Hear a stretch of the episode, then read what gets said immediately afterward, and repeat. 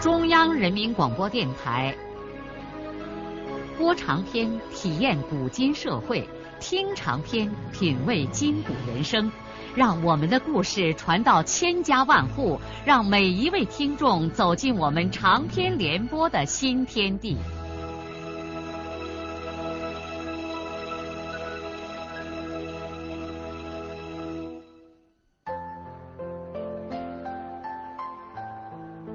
听众朋友，请继续欣赏荣获茅盾文学奖的、由中国文联出版社出版的路遥的长篇小说《平凡的世界》，由李野墨演播。金强知道玉婷书的革命性是很强的，怎么可能让魏红和一个阶级敌人的子弟结婚呢？再说那年为玉婷叔和金强他三妈王彩娥的事情，两家人结仇太深了。金强伤心的叹了一口气：“唉，你先回去，罢了，我再想个办法吧。”魏红走了以后，悲喜交加的金强先硬劝着，让他妈妈。喝了一碗米汤，此后他就一个人蹲在院墙角里，困难的咽着唾沫，不知道该怎样给玉婷叔说自己和魏红的亲事。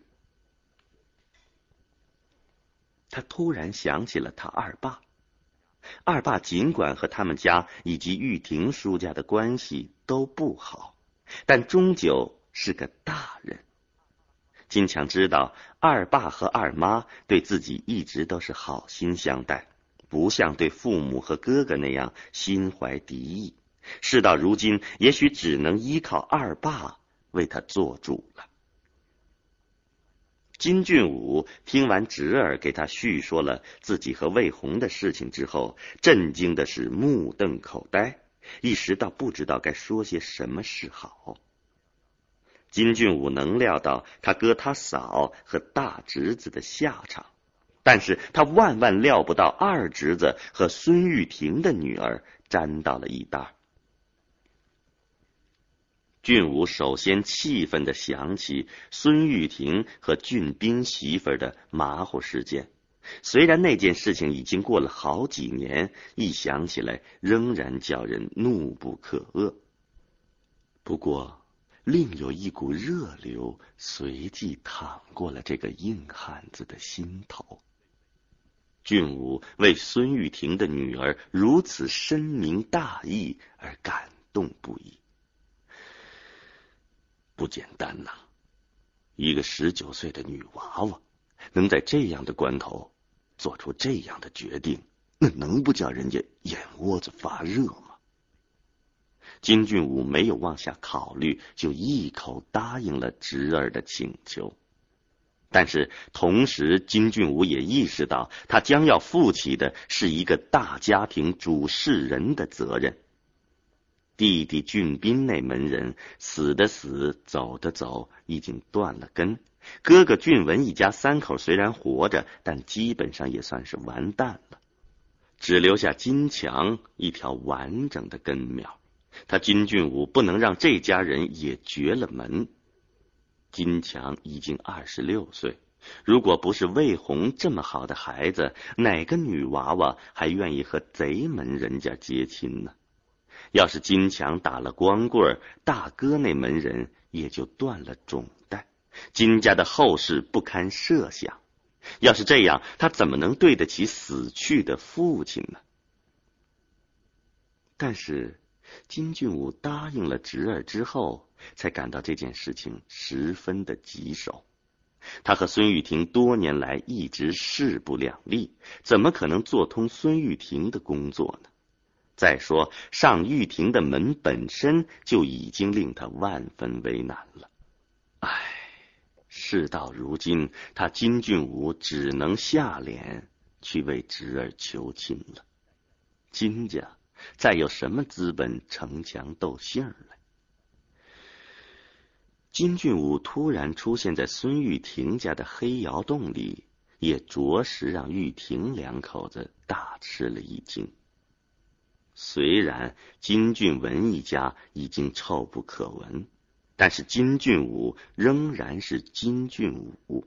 对金家湾事实上的领袖登门拜访，感情上敌对的玉婷夫妇也不能不流露出某种荣幸之色。在农村，不管你身居何种要职，如果你家境贫困，就自然对家境好的人心怀敬畏。更何况，这金俊武不光光景在村子里是拔尖的，同时也是双水村的领导之一呀。贺凤英马上用一只豁了口的破碗为金俊武倒了一点白开水。金俊武反客为主，给孙玉婷递上一根纸烟。金俊武不绕圈子。开门见山的说明了他侄儿和魏红的事情，希望玉婷夫妇能够支持两个娃娃的婚事。哎，我哥一家是完了，你们清楚。几年来，我和他们也早断了来往，别了兄弟之情。可金强是个好娃娃，这村里头人都能看得见。至于说咱们两家的关系，过去的就过去了，往后成了亲戚，我想也不必再计较过去的那些磕碰。同村邻舍有点什么不美气也是难免的嘛。你们都有文化，我想会宽怀大度的对待这件事儿的。再说，就是咱们之间有点不和，也不应该影响娃娃们的亲事嘛。听着金俊武的话，孙玉婷的脸由红变白，又由白变红，夹纸烟的手指头缩缩的抖着，别过脸不再看金俊武。贺凤英也吊着个脸，一言不发，低头在锅台上拿切菜刀砍一颗老南瓜。黑窑洞里一时寂静无声。过了一会儿，孙玉婷红脖子胀脸的对金俊武说：“这事儿弄不成，我怎么能把魏红给了犯罪分子的后代呢？啊，就是这话，你们是白日做梦，妄想把我的女儿拉进那个黑染缸，我一千个不答应，一万个不答应。”谈判破裂了。金俊武碰了个硬钉子，尴尬而痛苦的退出了孙玉婷的院子。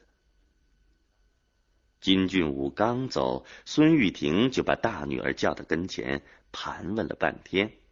魏红不但说出真情，还顶嘴说她非和金强结婚不可。恼羞成怒的孙玉婷费劲儿的脱下一只破鞋，一直追赶着把女儿打出院子，又撵着打到了坡底下。贺凤英喊叫着冲出来，打了孙玉婷一记耳光，才制止了玉婷的疯狂。作为母亲，不论是否同意这门亲事，凤英当然要护着女儿。贺凤英怕出逃的魏红寻了短见，一路哭着去寻找孩子。当他路过田福堂家的县判的时候，躺在碾盘上晒太阳的支书问妇女主任：“你哭什么嘞？”贺凤英毕竟是妇道人家，马上鼻子一把泪一把的向支书叙说了事情的根根梢梢。田福堂一阵猛烈的咳嗽过后，脸上露出一丝讽刺的笑容，说：“好事嘛，玉婷还给我做工作，让润生和寡妇结亲，说两个人有了爱情，大人就不该拒挡。他怎么拒挡自己娃娃的爱情嘞？”再说，魏红又寻了个打着灯笼也找不下的人家啊！在孙玉婷家闹翻了天的时候，金俊武却在自己的家里愁的是一筹莫展。他想先不把他的失败告诉侄儿，以免孩子遭受打击。但他又有什么办法攻克孙玉婷这座顽固的堡垒呢？金俊武一下子想起了孙少安。是啊。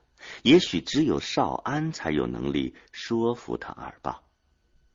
当然了，俊武知道少安现在砖厂倒闭，处境险恶，心情很坏。此刻麻烦少安实在是不合时宜，但自己走入绝路，也只能去求少安了。金俊武决定马上去找孙少安。金俊武一见孙少安，才吃惊的发现，前一队长已经被砖厂的倒闭折磨的不成人样了。小伙子高大的身躯像他父亲一样落了下来，脸色憔悴而黑瘦，嗓子也是沙哑的。俊武先安慰了少安一通，尽管俊武是出于诚心，但话语是空泛的。俊武知道几句安慰话解决不了少安的问题。如果少安缺的是粮食，那他金俊武有能力帮助这位年轻的朋友。尽管孙少安的心情坏到了极点，但是他不能拒绝俊武的请求。少安答应当天就去找他二爸。哎呀，这孙玉婷真的成了个人物。他刚刚把双水村的一条好汉赶出了门，另一条好汉又上门求他来了。孙玉婷这阵子腰杆子确实很硬，他吸着少安的纸烟，拿板做事的听侄儿七七八八的给他说好话。嘿，我不同意，就是这话，你别再给我灌青米汤了。玉婷很有气魄的打断了少安的话。如果是在前不久少安红火热闹的时候，他绝不敢对侄儿如此态度生硬。那个时候是他孙玉婷有求于侄儿。可是现在，玉婷心里想：哼，你少安小子还不如我嘞。我穷，我不欠债呀。你小子屁股后面欠着一堆的账债，有什么资格来教导老子？他开口对少安说：“我说少安呐，你甭再为金俊武小子说情了。你连你自己拉下的都拾得不了，你先别说其他的事你二妈的四十块钱工钱，我们还等着用呢。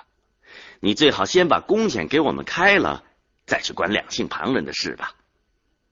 孙玉婷已经俨然是一副债主的神态，对他以前敬畏的侄儿说话了。孙少安气的是嘴唇直哆嗦，他没有想到，连无能的二爸也不把他当回事了。唉，也许在所有人的眼里，已经认定他孙少安这辈子再也爬不起来了。既然是这样，人们有什么必要尊重一个在生活中软弱无力的人呢？孙少安一看他没有本事再说服张狂的二爸，只好沉着脸从这个破墙烂院里走了出来。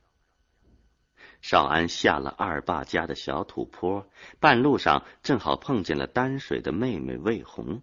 他拦住妹妹，询问了妹妹本人对自己婚事的态度。魏红很有主见的告诉大哥，他坚决要和金强成亲呀。孙少安大受感动，他以前没有想到，他二爸二妈那样的人，竟生下这么一个好娃娃。少安感到魏红妹妹在骨子里有孙家的那股子硬劲儿。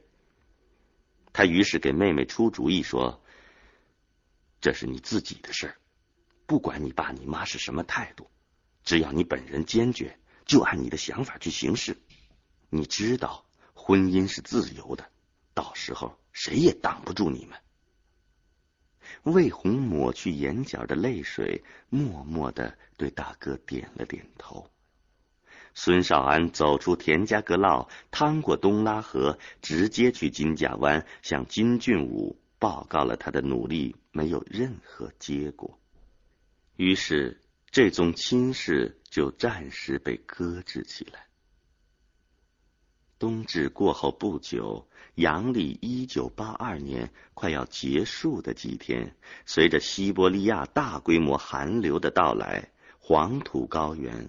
落了第一场雪，雪下了一天两夜，大地和村庄全被厚厚的积雪所掩盖，田野里万般寂静，家家封门闭户，只有窑顶烟囱中升起一柱柱沉重呆滞的炊烟，野狗吐着血红的舌头，嘴里喷着白雾，在雪地上奔窜。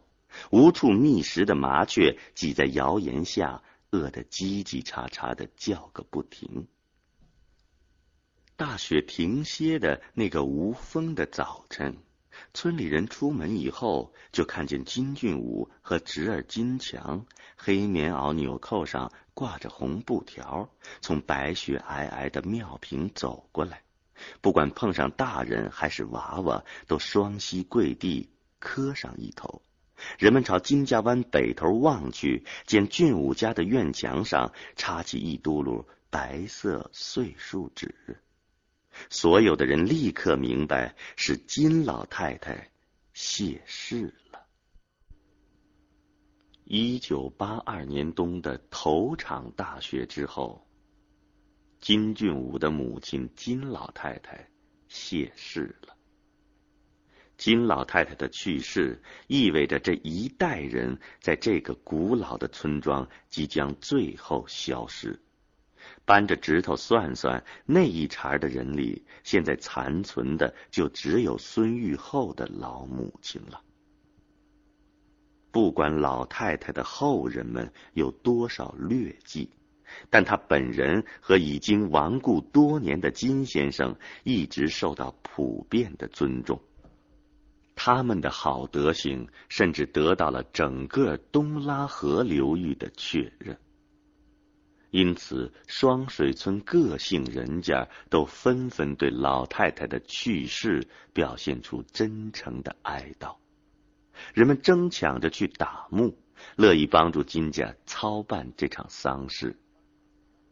帮忙的外姓村民、老太太娘家门上的人以及金家其他的亲戚，都先后拥进了金俊武的院子。当然，金家湾这边姓金的人家全都成了市中人。俊武家地方太小，其中两孔窑堆满了粮食，他哥家的两孔窑又被公安局查封了。因此，丧事的许多具体事情得分散在金家湾各处进行。金俊山父子被聘为总料理，俊山精通乡俗礼规，做各种安排。他的儿子金城记账。金俊武毫不犹豫的决定，他要按农村习俗的最高礼规来安葬他的母亲。这个大家庭已经晦气十足，母亲的葬礼一定要隆重的进行，让世人看看金家仍然是繁荣昌盛的。不用说，金家全族人都是宾客，外族人每家也将请一个人来坐席，这等于要款待全村的人来吃喝。不怕，他金俊武有的是粮食。金家湾这边，许多家户都在替老太太的丧事碾米磨面。光辉家的院子里，五六个人在杀猪宰羊。从米家镇请来的阴阳先生正在金俊海家做纸活。金波他妈忙着一天五顿饭伺候这位圣人。他们家的炕上和箱盖上摆满了纸糊的房子、院落、碾磨、刻幡、引魂幡和童男童女。与此同时，在金家祖坟那里，打木人掘开了金先生的坟堆，把先生的骨骸装进一个小木棺函中，准备和老太太合葬。金老太太装好七八身绸缎寿衣之后，便入了早年间做好的镂花柏木棺中。棺木停放在院子搭起的灵棚里。长明灯从屋子里移出，放在棺木前。灵案上摆满了供果和一头褪洗的白白胖胖的整猪，一只活公鸡绑住爪子，搁在棺木上。棺木两边的长条凳上，老太太的直系亲属轮流坐着守灵，吊唁的人川流不息。亲戚们过一会儿就轮着来一批，跪在灵前唱歌一般的哭诉一番。但是真正流泪的是少数人，哭得最伤心的是大媳妇张桂兰，她多半是借此哭自己的命运。前来吊唁的村民只是送一点香火，烧烧纸，辈数小的跪下磕两个头。入葬的前一天。亲戚、金家全族的大人娃娃和所有被邀请的宾客，从早到晚一直不断的轮流吃两顿非吃不可的饭。第一顿是饸了油糕，第二顿是八碗和烧酒。隔壁金光亮弟兄三家的窑洞全都摆满了宴席。下午，雇佣的一班吹鼓手来了。进村以后，先放了三声冲炮，所有的孝子都到村头去跪迎五个穿开花破袄的乐人。夜幕一降临，隆重的洒路灯仪式开始了。吹鼓手前面引路，孝子们一律身穿白孝衣，头戴白孝帽，手拄哭丧棒，真假哭声响成一片。他们跟在吹鼓手的后面，从金俊武家的院门子里出来，沿着枯叶河边的小路向金家祖坟那里走去。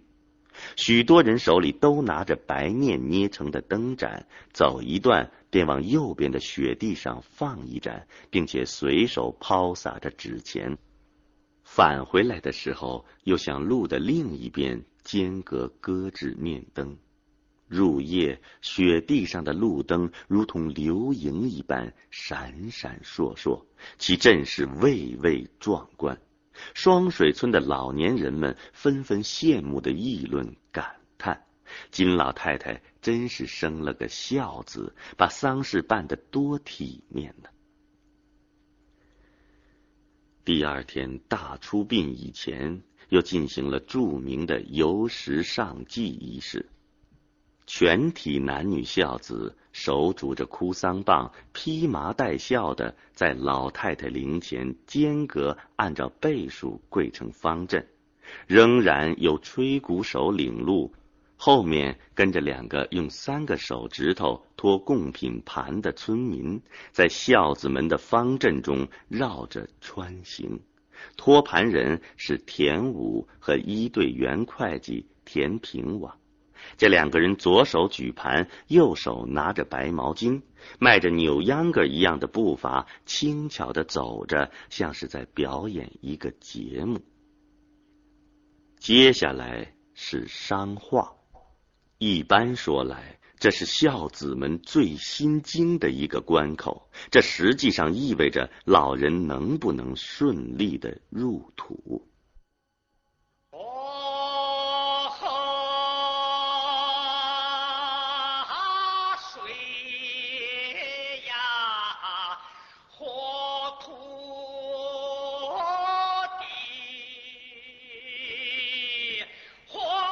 的长篇小说《平凡的世界》今天就播送到这里。